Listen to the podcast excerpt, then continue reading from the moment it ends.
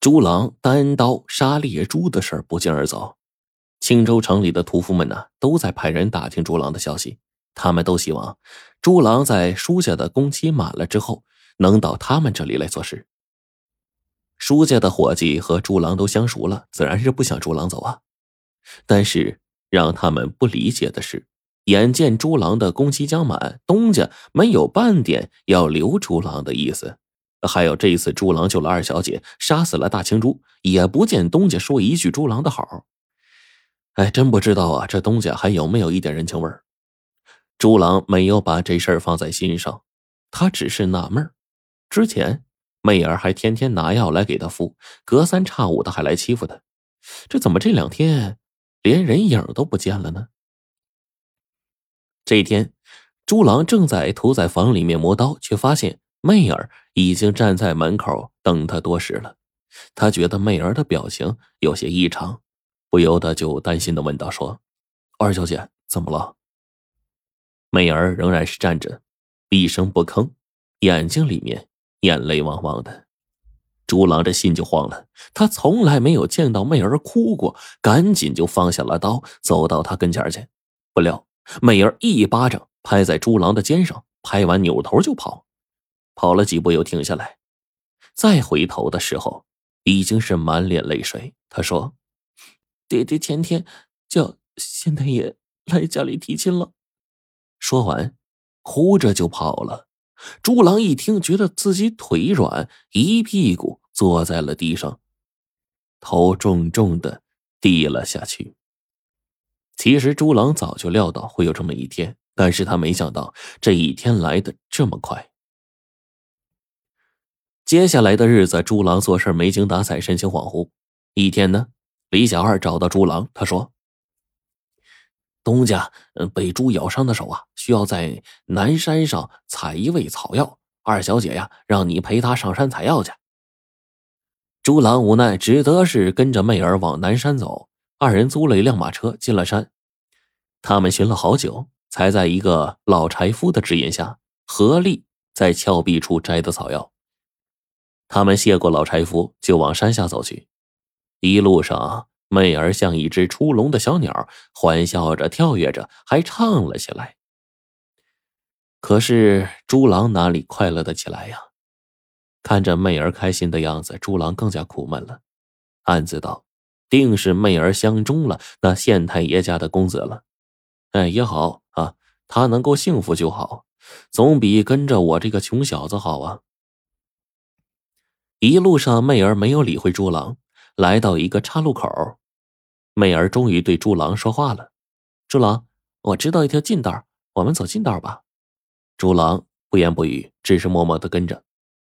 两个人下了山，走出了林子，朱郎却发现眼前是一条小溪，他脱口而出：“没路了。”媚儿站在溪边，任性的说：“你背我过去。”朱郎一听急了，脸红脖子粗的说：“不成。”为啥就不成？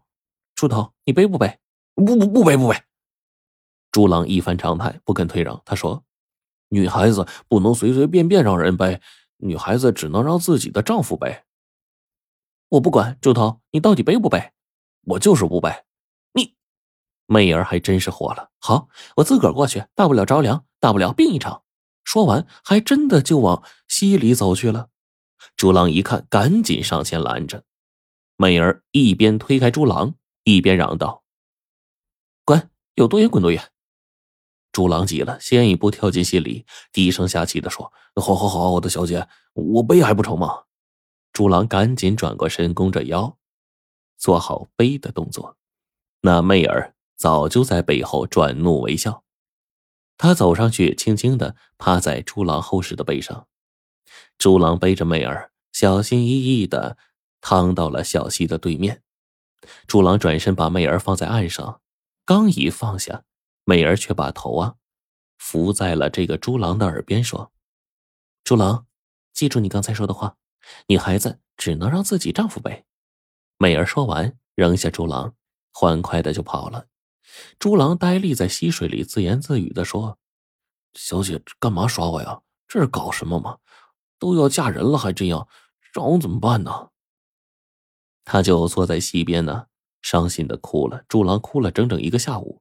他知道自己是一个下人，一个穷小子，他能做些什么呀？向东家说亲去，那不是自取其辱吗？带着媚儿私奔，媚儿会同意吗？爹娘又怎么办呢？正当朱郎苦闷之时，忽然听见有人叫他，抬头一看，是李小二。李小二骑了一匹马，他到了朱郎的跟前说：“我遇见二小姐马车了。他说你在这条道上，我这一路找过来了。”说完，小二呢递给朱郎一个包裹，里面是朱郎平时的一些衣物，还有一些铜钱。小二转告东家的话说：“朱郎的工期到了，以后不用再回去干活了。”朱郎接过了包裹，他的心呢都碎了呀。小二哪知道朱老的心事啊？但是他也难得出来一趟，竟然在溪边玩了起来。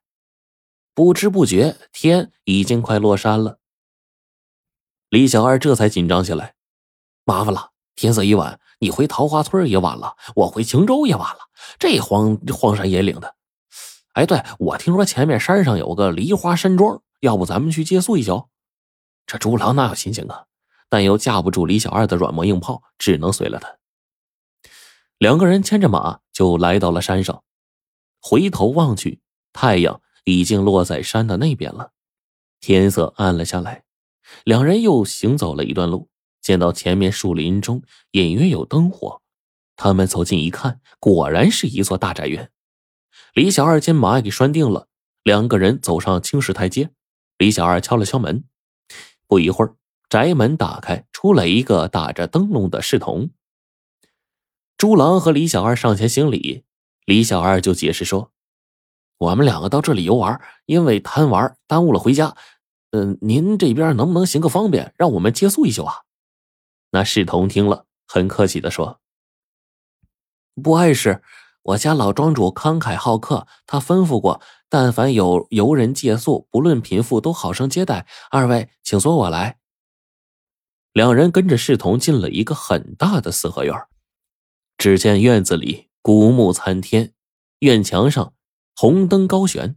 他们穿过中堂，来到了大院。院子里种了好些个奇花异草，还有假山水池。